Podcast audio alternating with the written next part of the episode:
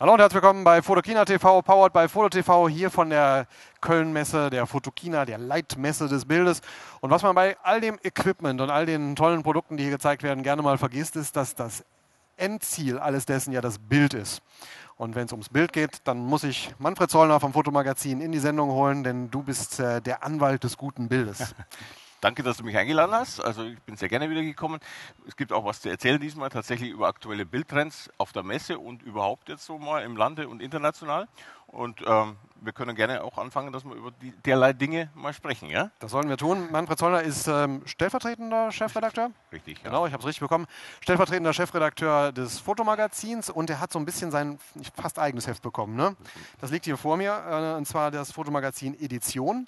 Und ähm, darin distilliert er immer alles das, was er wie so ein Trüffelschwein an tollen Bildern äh, sieht. Den Mann trifft man auf jeder großen Fotomesse. Du bist immer unterwegs und suchst, äh, was gerade so. auch. Wir treffen uns dabei, aber du guckst dir Bilder an und ich, ich drehe Bilder. Ihr habt ähm, euch auf dem Cover dieses neuen Editionsheft ähm, einen Fotografen vorgenommen. Wir können mal ähm, auf dem iPad hier in äh, das Layout des Heftes reinschauen. Ähm, da steht da groß Bernd, Bernd, Bernhard Smilde Bernhard heißt der Smilde. Künstler. Und ähm, der macht Wolken in Räumen. Ja, also genau genommen ist Bernhard ein Wolkensammler. Ja, also der, hat äh, diese ähm, Idee gehabt, dass er sich Wolken selbst produziert. Und das macht er mit zwei Nebelmaschinen in öffentlichen Räumen und setzt sich eigentlich mit, mit diesem Kontrast auseinander, mit diesem surrealen Aspekt, dass er vom Himmel sozusagen die Wolke nimmt. Das ist eigentlich ein fast lyrischer Gedanke und interagieren lässt mit dem Raum. Das geht eigentlich so weit, dass diese Wolke am Ende nochmal kurz abregnet und dann verschwindet. Was wir hier sehen in diesen Aufnahmen, das ist eigentlich ein äh, Sekundenkonstrukt. Das ist etwas extrem Vergängliches und äh, für mich auch ein gutes Zeichen, was die Fotografie äh, zu leisten vermag. Also diese Kunst wäre sonst kaum sichtbar, beziehungsweise nur für Sekunden sichtbar.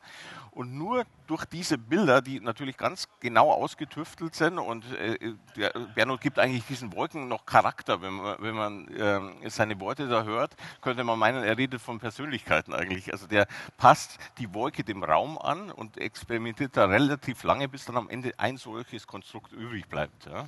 Wahnsinn. Ähm, was, wo, wo bist du auf den aufmerksam geworden? Bei einer Ausstellung in London. Der hatte äh, dieses Jahr im Mai äh, in der Londoner Galerie eine Ausstellung mit neuen Werken.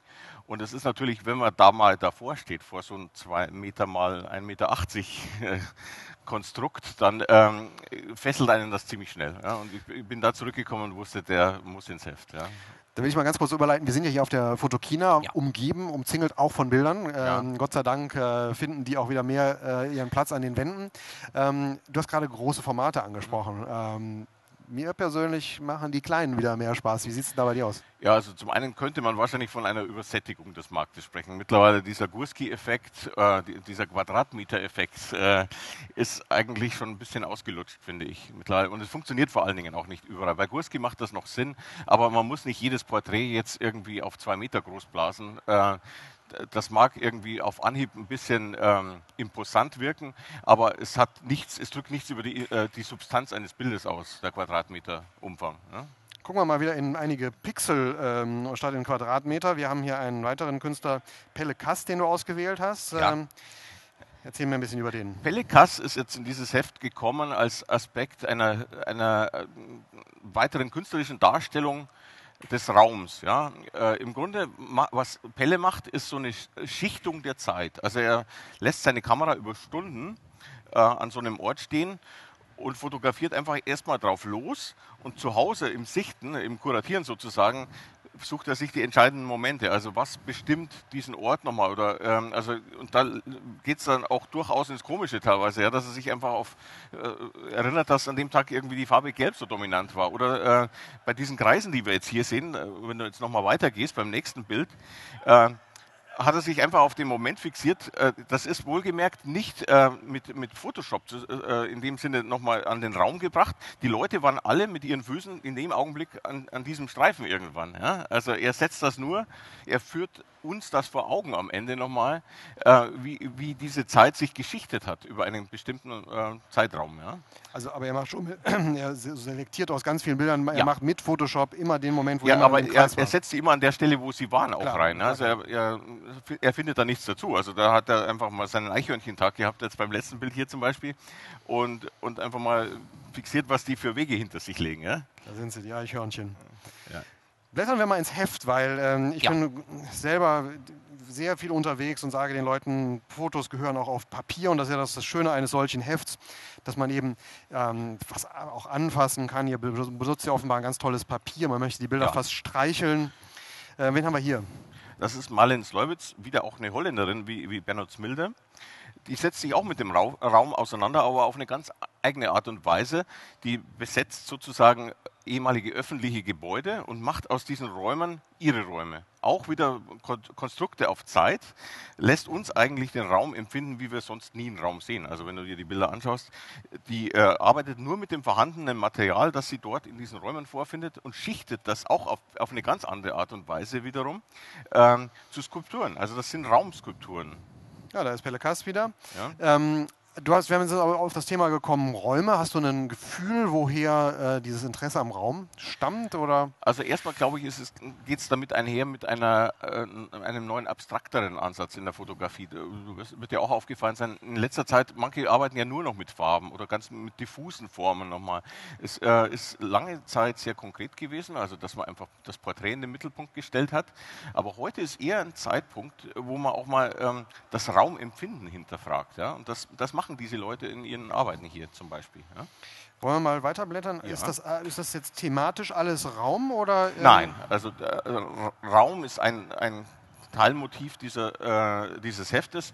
Das ist im weitesten Sinne auch eine Auseinandersetzung mit dem Raum. Yun An ist eine koreanische, junge koreanische Künstlerin, die sich selbst inszeniert. Man sieht sie also da selbst am Rande von Wolkenkratzern bei diesen Aufnahmen. Sie geht wirklich immer an die Kippe und, und äh, macht eigentlich Bilder aus diesem Thrill nochmal, der da entsteht, nochmal und aus, aus dem Raumempfinden, das klaustrophobisch schon teilweise ist, was man hier so sieht. Ja. Patrick Demarchelier, Klassiker. Zwischendrin haben wir einfach auch, auch diesmal wieder Interviews mit bekannten Fotografen. Da muss ich mal drüber gehen, weil das sich ja, für unser ja. Format nicht eignet. Ähm, wen haben wir denn hier?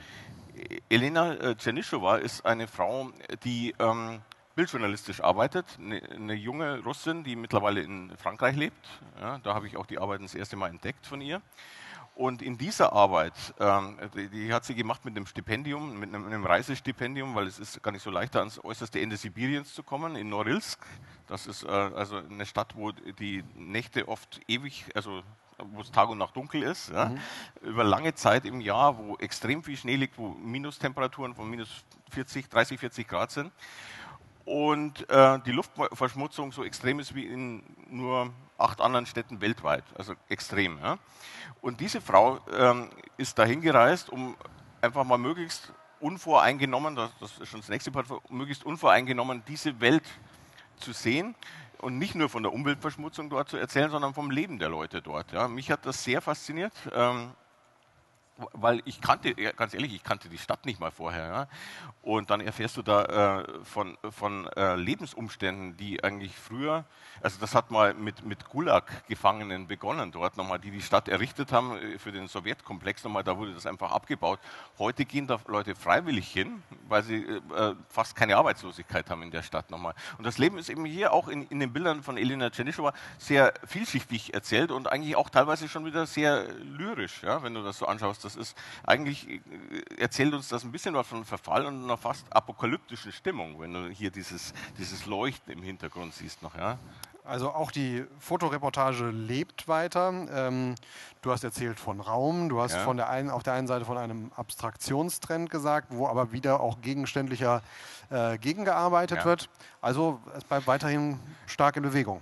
Ja, ich meine, du siehst das ja auch hier auf der Messe. Es ist nicht, äh, erstmal wird es immer verschiedene Genres geben, nochmal. Also da wird jetzt nichts verschwinden. Und in der künstlerischen Auseinandersetzung ist es eine Wellenbewegung. Ja? Also du, äh, irgendwann sind die Leute es einfach satt, wieder ein Porträt zu sehen, nochmal, oder wieder eine Auseinandersetzung mit einem Porträt. Und ich glaube, die Abstraktion ist momentan auch ein Bereich, äh, wo man noch viel mehr neue Wege gehen kann. Ja? Dein Tipp hier, wenn man auf die Fotokina kommt, ähm, hast du was an der Wand gesehen ähm, oder hast du eine Ausstellung gesehen, die dich beeindruckt hat? Ja, eigentlich so wie bei der letzten Fotokina ist es die Halle 1, äh, die Leica-Halle. Äh, und die würde ich auch tatsächlich jedem empfehlen, der hierher kommt, auch weil es auch vielschichtig ist, weil so, sowohl jetzt eine Anja Niedringhaus ge gewürdigt wird, posthum nochmal mit einer Ausstellung, als auch eben das Thema Musik mal aufgegriffen wird. Äh, also ich finde diese Auseinandersetzung mit Fotografie und Musik sehr spannend. Ja. Also es ist ähm, erstaunlich, wie viele Musiker heute auch äh, den Drang haben, äh, hinter die Kamera zu gehen, oder? Okay, Brian Adams, Zum Beispiel, ähm, ja. der auch hier, glaube ich, schon häufig gezeigt wurde. Ziel, ja. Ja. Manfred, herzlichen Dank. Ähm, wir Gerne. haben einen Eindruck bekommen dessen, was sich derzeit bildertrendmäßig in der Welt tut. Ähm, das Ganze nochmal zum Nachschlagen in diesem Heft. Ist es gerade erschienen? Es ist kurz vor der Fotokina erschienen und bleibt jetzt drei Monate im, im Zeitschriftenhandel tatsächlich. Ne? Okay, wer wissen will, wo es lang geht der Fotografie, ihr habt es in Form eines Heftes. Ich danke dir, dass du da warst. Danke für die Immer wieder toll, ähm, von deinem Wissen zu profitieren. Euch vielen Dank fürs Zuschauen und bis zum nächsten Mal bei Fotokina TV. Tschüss.